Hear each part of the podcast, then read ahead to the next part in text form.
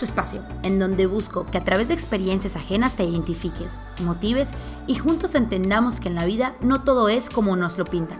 Soy Ale Rivas y desde el sofá platiquemos. Hola, bienvenidos una vez más un miércoles a Desde el sofá.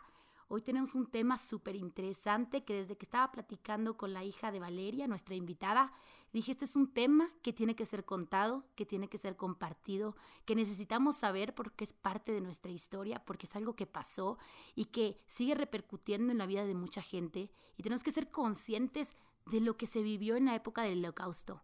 Pues Valeria es hija de un sobreviviente del holocausto en donde se vivieron atrocidades a la dignidad humana y creo que debe ser compartido, pero realmente quien tiene todo el tema pues es Valeria que nos viene a compartir su historia y cómo es ser hija de un sobreviviente, desde cerca vivir pues estos temas tan importantes que marcaron no solo la historia de Europa, sino la historia del mundo en general. Entonces, Valeria, de verdad, muchísimas gracias por estar aquí. Es un gusto.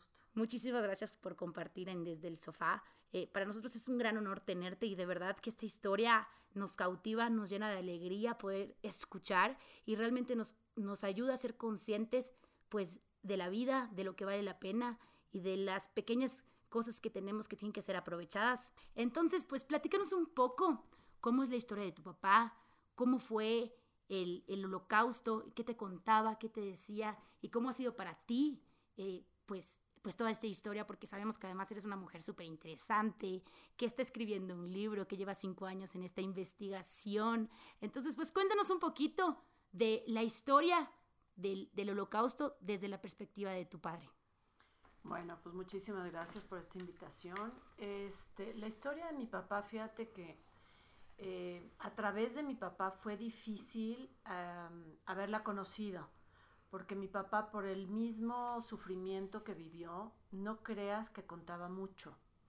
Entonces, eh, él le contaba algo a uno de mis hermanos, algo a mi otro de mis hermanos, algo a mi mamá. Y para haber logrado este libro fue ir atando, ahora sí que atando cabos. Entonces, era enterarme de una historia, enterarme de otra historia. Mi papá nació en Polonia, en un pueblito cerca del río Véstula y después se mudaron a, Varsovia. En Varsovia este, vivían en una parte donde se congregaban pues todos los judíos porque de hecho mi abuelo era rabino y mi bisabuelo fue rabino. Entonces sí venía de una, de una familia pues digamos que eh, religiosa y eh, pues era habitual que vivieran todos, digamos, dentro del mismo barrio, ¿no? Entonces, eh, mi papá era el, más chico de cinco mujeres y eh, pues empiezan a haber estos disturbios en Polonia, este, pues quema de comercios, de librerías, como ya hemos sabido a lo largo de la historia. Y un poquitito, unos meses antes de que comenzara la guerra, este, mi abuelo lo mata un nazi caminando en la calle. ¿Cuántos años tenía tu papá? Mi papá tendría como unos 22 años más o menos. Más o menos. Y este, ya tenía una hermana, la más grande, casada, con una bebita. Y las otras, eh, pues, digo, una con novio tal vez, las otras quién sabe si tendrían eh, acuérdate que se casaban un poco chicas. pero no, no en ese momento no, no se comenta de que estuvieran casadas dos. Una ya estaba por casarse. Este, te cuento todo esto porque después cómo esto va a influir eh, en la vida de mis tías, ¿no? Claro. Pero bueno, mi papá entonces se queda como el hombre de la familia y empiezan a oír cada vez más de que las cosas no están bien, de que eh, los alemanes iban a entrar a invadir Polonia, pero todo era de que tal vez podía pasar. y em, estalla la guerra, entra el ejército alemán con toda la fuerza, este, y es cuando empiezan a congregar a esta gente, a todos los judíos, a los gitanos, a la gente que no entraba dentro de los estándares que Hitler quería, ¿no? que era esta raza aria que quería formar, y los sacan de, la, de sus casas, de sus departamentos, si no estaban dentro del perímetro donde se iba a construir ese gueto. ¿Qué fue el gueto? El gueto era una, era una colonia, digamos, que se bardeó y al bardearla quedó ahí adentro, bardeada por los propios judíos porque los pusieron a trabajar en eso. Claro. Entonces se bardeó toda esta colonia, todas estas varias cuadras, y el gueto de Polonia fue el más grande. Entonces ahí adentro había todas las viviendas y comercios de los judíos. Okay. Y ahí estaba tu papá. Entonces lo sacan del edificio donde ellos vivían porque ese edificio estaba no dentro de ese gueto, no había quedado dentro de este bardeado. Entonces eh, se va a esta parte donde estaba el gueto, lo sacan de su casa y tienen que llevarse pues lo más necesario, no les permiten, dejan todo atrás y, este, y se llevan lo más necesario en una carreta hacia el gueto, ¿no? Ahí dentro del gueto te asignaban un departamento, pero compartido con una o con dos familias. Entonces, pues vivían un poco, digamos, sin, apretados. apretados y, digamos, creyendo que iba a ser pasajero. Sí. Este, viven ahí, bueno, ya mi abuelo entonces lo matan y viven ahí eh, cuatro tías, mi abuela y mi papá. Y mi otra tía ya estaba casada y con una bebita. Esta tía, la más grande, eh, trabajaba en una fábrica de armamento. Entonces se juntaban en cierta, eh, todos los viernes que se festeja Shabbat. Entonces para terminar la semana y el rezo, entonces mi abuela los juntaba. Y al principio pues sí tenían comida y demás. Y cada vez fue más difícil conseguir comida. Solo podían tener acceso a lo que estaba dentro de esa colonia bardeada, ¿no? Al principio sí se podía salir. Mi papá entraba y salía, entraba y salía porque se hizo amigo de uno de los jefes de las puertas, que eran dentro de los mismos judíos, hubo rangos, digamos. Sí. Entonces los ponían como el encargado de la seguridad de tal lado a tal lado. Ah, sí, sí. O el encargado de las puertas. Y con tal de sobrevivir, pues cumplían las reglas. Entonces mi papá pues hizo amigo de esta persona que estaba en la puerta. Y le ayudaba. Y le ayudaba a entrar y a salir, entrar y salir, hasta un cierto día donde ya se le restringió todo. Pero bueno, volvamos un poquito antes. Entonces se juntaban periódicamente las hermanas con mi abuela, con, mi papá, para celebrar, por decirte, Shabbat. el Shabbat o un cumpleaños o lo que fuera, ¿no? Este, hasta que mi papá empezó a oír todos estos rumores de, eh, veían cómo llegaban al gueto y se llevaban eh, hombres y a veces se llevaban familias enteras, pero siempre creyendo que los llevaban a campos de trabajo nunca los campos de concentración que conocemos. Sí. Entonces...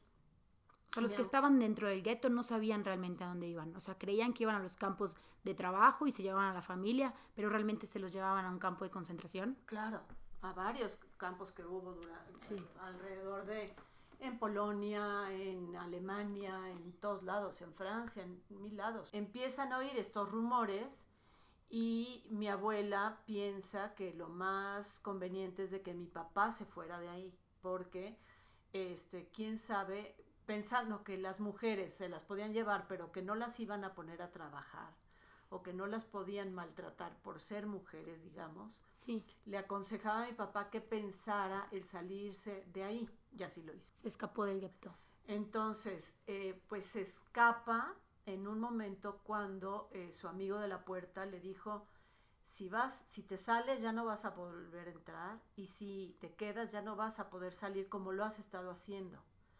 Entonces, pues habló con mis tías, habló con mi abuela y se escapó, pero no por la puerta, sino por un agujero entre alcantarillas y agujeros. Logró escaparse con su con un amigo y con su primo. Lo único que obtiene de mi, de mi abuela es un collar de ámbar rojo, que así se llama el libro, se va a llamar el collar de Mania, Mania se llamaba mi abuela. Entonces, este, pues bueno, imagínate la escena trágica de dejar pues a toda tu familia ahí y ese también ese miedo de sentir pues un poco la responsabilidad de que se quedan ellas.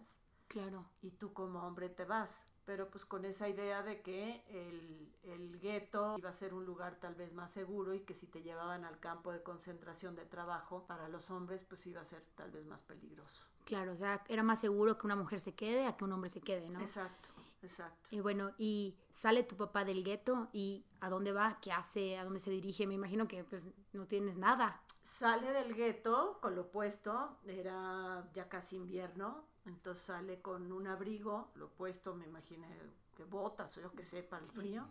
Y de ahí se va a Lituania a buscar a otra hermana que tenía ya, profesora en la Universidad de Lituania. Y finalmente llega, pero nunca se encontraron.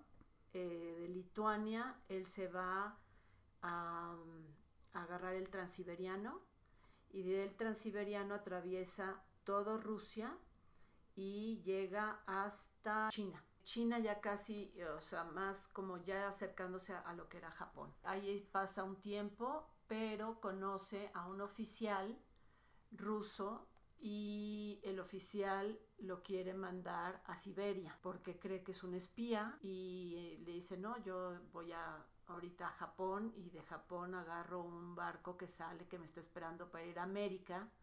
Aquí le llevo el collar a mi esposa que ella está allá y gracias a eso no sé qué más convencimiento le pudo dar, no lo agarraron no lo mandaron a Siberia, porque pues, si no se hubiera muerto congelado allá. Pero este, pero bueno, finalmente entonces llega esta parte y de ahí sigue un viaje a llegar hasta Japón. De Japón eh, se queda como unos 3, 4 meses, sí fungiendo un poco como espía polaco y después conoce a un del ejército inglés y se lo lleva eh, porque mi papá hablaba alemán, polaco, inglés y yiddish. Y se va a la India. Ahí en la India estuvo trabajando con el ejército inglés. Oye, y en todo este proceso me imagino que pues ni noticias ni nada de lo que había dejado en el gueto.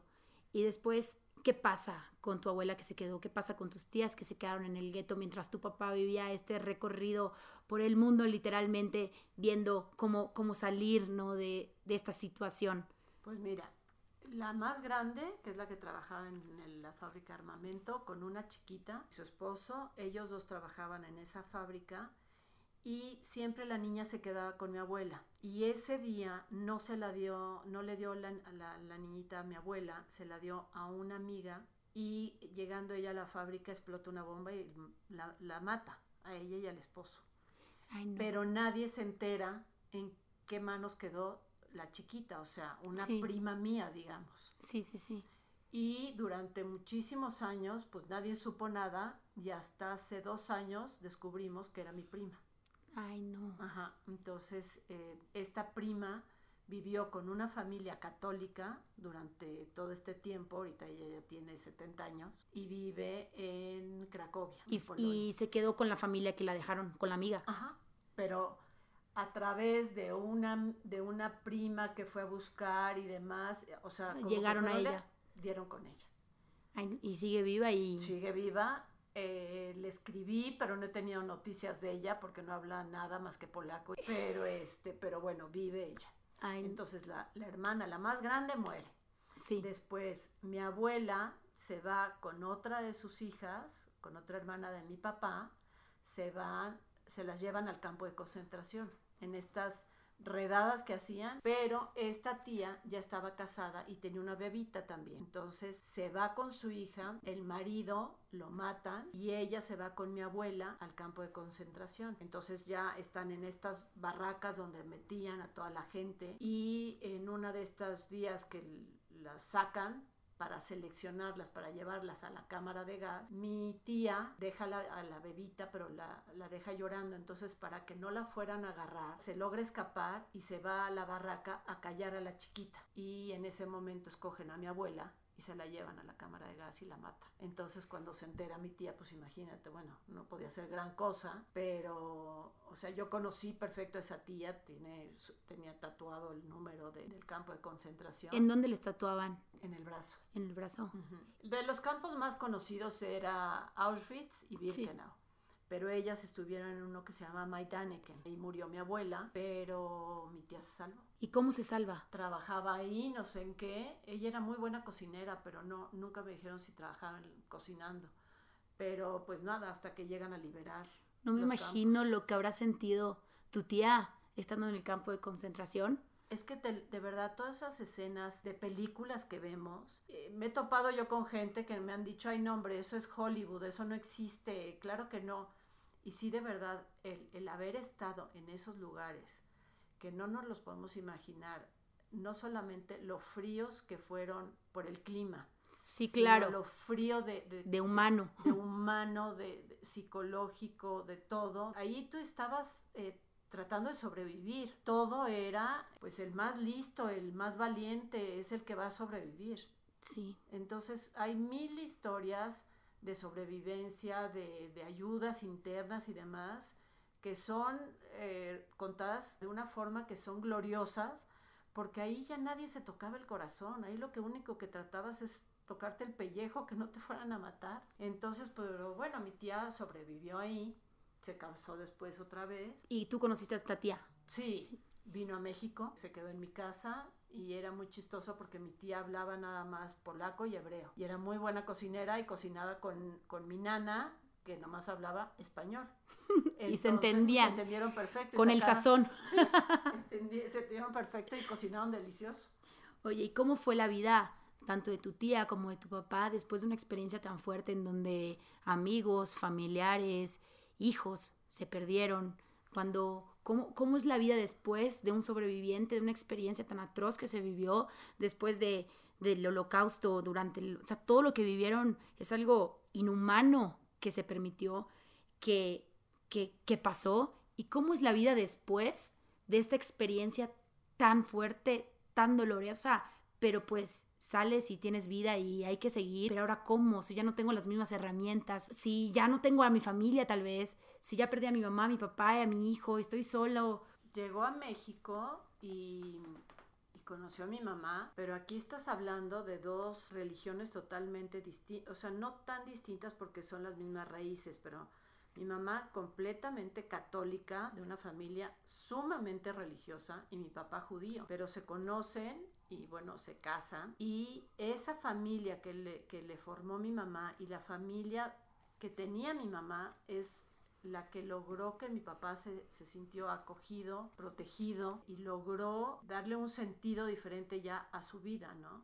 Hasta llegar a México fue donde él empezó a tratar de buscar a sobrevivientes de su familia, porque después de esta trayectoria de Japón y de la India, mi papá de la India sale en el último barco que sale para América. Y en el mismo barco, o sea, la sufrieron porque no podían ni estornudar ni toser porque había submarinos que podían hundir el barco. Entonces, toda esa trayectoria que hizo también, pues sí, fue, fue, fuerte.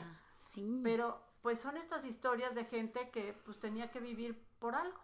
Sí. Y llegó primero llegó a San Diego y de San Diego lo mandaron a una hacienda, la hacienda Santa Rosa que está en Guadalajara, que le llamaban campo de concentración pero de concentración de gente y los ponían a trabajar en el campo y eso, pero nada que ver con lo que nosotros conocemos como campo de concentración, sí. sino era como una hacienda de trabajo. Ahí estuvo dos años y después, bueno, ya salió de ahí y fue que conoce a mi mamá y demás. Pero el haber sobrevivido también te da unas ganas de vivir más. Claro. Y de disfrutar cada momento de la vida. Mi papá le fascinaba viajar y le gustaba muchísimo comer bien. Porque yo creo que todas estas carencias que vivió durante la guerra no las quería volver a tener. Trabajó muy duro, fabricaba productos de piel, para vender en, en, la frontera de México con Estados Unidos y eran puras cosas de artesanía mexicana. Y ahí empezó, empezó y se fue levantando, se fue levantando y económicamente le fue muy bien. pero te digo, fue muy reservado en, querernos contar, porque yo creo que no le gustaba recordar esa, ese dolor tan fuerte y en cierta forma yo creo que traía un poco esa, no sé si una culpa de haber dejado a su mamá, que tal vez él, si se hubiera eh, quedado, hubiera salvado a su madre, pero son los hubieras que, que no sabes. Sí, no, es que es lo que en ese momento le correspondería hacer y... Eso le tocaba. Eso le tocaba hacer y, lo hizo. y, y, pudo, y pudo salir, ¿no? Porque probablemente si se quedaba en el gueto, pues la historia hubiese, hubiese sido distinta. Sí, claro. y la historia de todos, ¿no? Sí, sí, sí, Entonces, pues era lo que le correspondía, pero sí como a veces, pues ni siquiera para recordar, ni siquiera hablaba tanto del tema. No lo, no, lo hablaban casi nada. Yo me acuerdo que los 80 salió una serie que se llamaba Holocausto y presentaba estas familias judías cómo vivieron el holocausto. Pues muchas escenas y me acuerdo una noche que lo estábamos viendo todos en la televisión, se paró y se fue, se soltó llorando y se fue. Y me volteé con mi mamá, le dije, ay, pero qué exagerado, si no está tan fuerte la escena. Ya luego tristemente entendí el dolor que le causaba, pues claro. un poco ver toda esta similitud que hubo en su familia con estas escenas, ¿no? Oh, pues claro, imagínate todo lo que habrá guardado allá también, ¿no? Pero hay miles, hay miles de historias buenas y malas y todo, pero creo yo que todas estas gentes que lograron sobrevivir, sobrevivieron luchando con una finalidad, no sé si de fortaleza, pero sí de, ánimo de, lograr vivir para hacer algo. Claro. Para lograr cosas, para perdonar mucha gente. Que hay mil historias que te enteras de, perdón y de alegrías de, de haber logrado sobrevivir, ¿no? Sí, claro. Ya saliendo de esa atrocidad tan grande que se vivió, pues ya tu propósito cambia, el sentido de tu vida cambia, vas valorando las cosas como tú dices, tu papá valoraba los sabores, el disfrutar la comida, valorabas a sus hijos, el tenerlos cerca. Era muy compartido, muy, muy compartido, le gustaba invitar mucho a la gente a comer, entonces le gustaba disfrutar eso, los, un buen vino, pero no solamente él bebérselo, sino beberlo con alguien. Cuéntanos un poquito igual de, del libro que estás haciendo, en qué, de, qué se, de qué se está tratando, a qué va dirigido. El haber hecho este libro fue en cierta forma un homenaje a mi papá y fue em, adentrarme a conocer y, tratar de vivir y de sentir lo que él vivió. Nunca en esa dimensión, pero sí eh, me puse a investigar, a hablar con primos que tengo en Israel que supieron las historias que les contaron su mamá y etcétera, ¿no? Lo que se fueron enterando. Y al igual, uno sabía una cosa, otro sabía otra. Yo decía, bueno, parece como si viniéramos de diferentes familias, que no. Pero fue un poco el, adentrarme a conocer más la vida de mi papá y, hacerlo como en agradecimiento, en homenaje, a haber tenido un padre como fue él. Para mí, el haber entrado a un colegio católico, el tener a un papá de una religión diferente me dio una visión también diferente de la vida de tolerancia, de mucha tolerancia, de respeto, porque todos creemos que nuestra religión es la única, pero, pero sí a veces se nos olvida este respeto que debemos de dar a las otras creencias. Claro. Que, que la gente tiene. Y creo yo que si tuviéramos un poquito más de respeto, también el mundo sería diferente. A pesar de este holocausto, de estas guerras en las que, gracias a Dios, a nosotros no nos ha tocado, pero que hemos conocido, creemos que la gente va a cambiar y no, estamos repitiendo muchos patrones, es lo triste. Después de escuchar esto es como, hay que respetar y respetar las ideologías y respetar a tu prójimo y ser solidario y ser compasivo, porque no sabes la historia que está llevando, no sabes la historia que vivió, porque me imagino que los papás de tus amigas pues ni se imaginaban que era vivir esto, ¿no? Y tú tenías una historia completamente distinta, una historia de familia completamente inusual en México. Bueno, ¿qué, ¿qué, me enseña, no? ¿Para qué me tocó vivir esto? ¿Para qué es esta experiencia y cómo le puedo sacar provecho y, ser compasivo con el demás y ver al otro con unos ojos pues más de amor, ¿no? Porque si ya le, si te tocó vivir en esta época y tener un papá como, como te tocó, ¿no? Es como, ¿para qué estoy aprendiendo esto? ¿Para qué estoy siendo tan compasiva? El respeto a todas las religiones. Mi papá viniendo de un rabino, no fue una persona tan practicante. Digo, de entrada, pues se casó con una católica. Pues sí, pues fue tolerante. Fue tolerante totalmente. Pero en mi casa se festejaba, o sea, la fiesta del perdón, Yom Kippur se, se hacía. ¿Y esa cuál es? Eh, empieza, Ajá, empieza con el año nuevo. Empiezas con Rosh Hashanah ah, y termina con Yom Kippur. Mi papá iba al templo el día de Yom Kippur. A veces nosotros lo acompañábamos.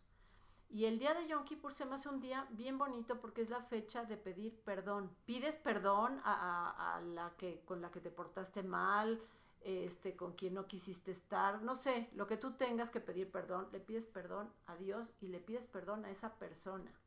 Ah, Entonces, eh, era una fiesta bien, bien bonita. Siempre hacíamos, acompañados a mi papá muchas veces al ayuno, hacíamos un ayuno de 24 horas y en la noche ya era la cena formal, pero también hacíamos Navidad. No, pues te tocó una experiencia increíble. Y todo, sí. Entonces, y fue bien respetuoso a mi papá, la verdad, a veces acompañaba a mi mamá a misa y se quedaba con mi mamá en misa y este y siempre decía, "¿Ves? Todos son mis paisanos cuando leían el evangelio." Pues eran puros nombres de, de, la Biblia, que son nombres judíos. Claro. Eh, y yo creo que también eso le dio el, el, el, haber vivido tantas atrocidades, el respetar y el, y el que lo respetara. A ti como hija de, de sobreviviente, ¿qué crees que fue la enseñanza más grande que pudiste adquirir? ¿Y qué te transmite tu papá para, para ahora poder dar a los demás? Y me estás dejando un libro que es homenaje y que pues es algo que tienes que dar al mundo. Pero ¿qué sientes que te hace distinto tener un papá que haya vivido una atrocidad como, como fue el holocausto? ¿Qué es lo más grande que te haya enseñado? De entrada, bueno, te adentras a lo que son las tradiciones, pero ya como persona creo yo que te hace más tolerante, más respetuosa y te, te interesas por el ser humano como es, con lo bueno y con lo malo, y sobre todo también a apreciar lo que tiene valor en la vida. No, no darle importancia a, a tantas banalidades que te van quitando tiempo y esfuerzo Sí, claro. Y le das importancia a lo que realmente tiene sabor, tiene vida. Un atardecer, un, un rato con amigas, reírte a carcajadas de algo. Cosas tan fáciles. Disfruto muchísimo yo los animales, los perros me encantan. No sé, como que le das un sentido a tu vida de, de valor de las cosas más sencillas y más fáciles. Siento yo que son más importantes. Pues sí. Ya no te interesa tanto pues no sé si el qué dirán te da un poco igual. sí, que, que en este mundo en que estamos viviendo, donde el qué dirán es demasiado importante, donde a veces hasta rige nuestras conductas, de cómo nos comportamos, de cómo nos vestimos, es por qué van a pensar los demás de nosotros en vez de cómo me siento yo. Yo creo que estas enseñanzas que te dio tu papá y, y, lo que te pudo dejar de, de, herencia, ¿no? Que fue el hacerte una mejor persona, el ser más compasiva. En el y me falta, ¿eh? No creas que soy tan buena persona. no creas tampoco. No, pero pues, pues tu experiencia es muy distinta, ¿no? O sea, el, el, tener un papá que haya sobrevivido al holocausto, yo creo que es algo que te hace, que hace ser diferente, que te hace pues hasta tener un tema de conversación en la mesa, el, el poder transmitir eso que, que, tu papá te transmitió a ti, que fue el disfrutar lo que vale la pena en la vida. Entonces eso, ya con eso es algo grandísimo. Muy. Entonces, muy, muy, muy grande. Ay, no, pues qué padre, Valeria, de verdad que, wow, tu historia, ay, cuando nos saques tu libro, Espero pronto ya, ya sacarlo, ya está nada más en la decoración. ay, no, pues ya el contenido. muchos años. Ay, de investigación de investigación. Y ese collar existe, ¿eh? Ese collar. El que le dio tu abuela, a tu papá. Y ese collar, cuando nació mi hermano, el primero, mi papá se lo dio a mi mamá. Y lo sigo teniendo. Collar que ha estado en el mundo. Ha estado en el mundo y yo creo que tiene mucha energía positiva ese collar. Sí, claro. Ay, pues Valeria, de verdad que muchísimas gracias por compartir tu historia, muchísimas gracias por, por abrirnos las puertas y contar y abrirnos las puertas de tu corazón y contarnos un poco cómo fue la vida en estos tiempos del holocausto y cómo fue la experiencia de tu papá y sus familiares. De verdad, muchísimas gracias, es increíble. Ojalá logres sacar este libro, ya te lo daré a leer, pero hay tantísimas historias que la gente debería de compartir, de verdad, de, de sobrevivencia o de alegrías o estas historias que marcan vidas, que, que se me hace muy padre haberla compartido y ojalá que, que a alguien le llegue. Seguramente que le sí. el corazón. Seguramente a muchas personas. con muchísimo gusto y cariño, de verdad. no, te pues. Felicito. No, hombre, a ti muchísimas gracias por pues por transmitir, por compartir y por hacernos un poquito más cultos también de esta historia del holocausto, que creo que es algo que tenemos que saber, hay que leer, hay que investigar, porque es algo que pasó, pero lo sentimos lejano, no, fue muy lejos de nosotros, pero está aquí, está aquí en el mundo y hay que ver que aprender de eso al ser compartidos, a ser tolerantes, a ser compasivos con los demás y entender que cada quien tiene su propia historia y esa historia pues hay que respetarla. Así es, respetar a los demás. Pues muchísimas gracias Valeria y pues nos vemos en el próximo capítulo desde el sofá.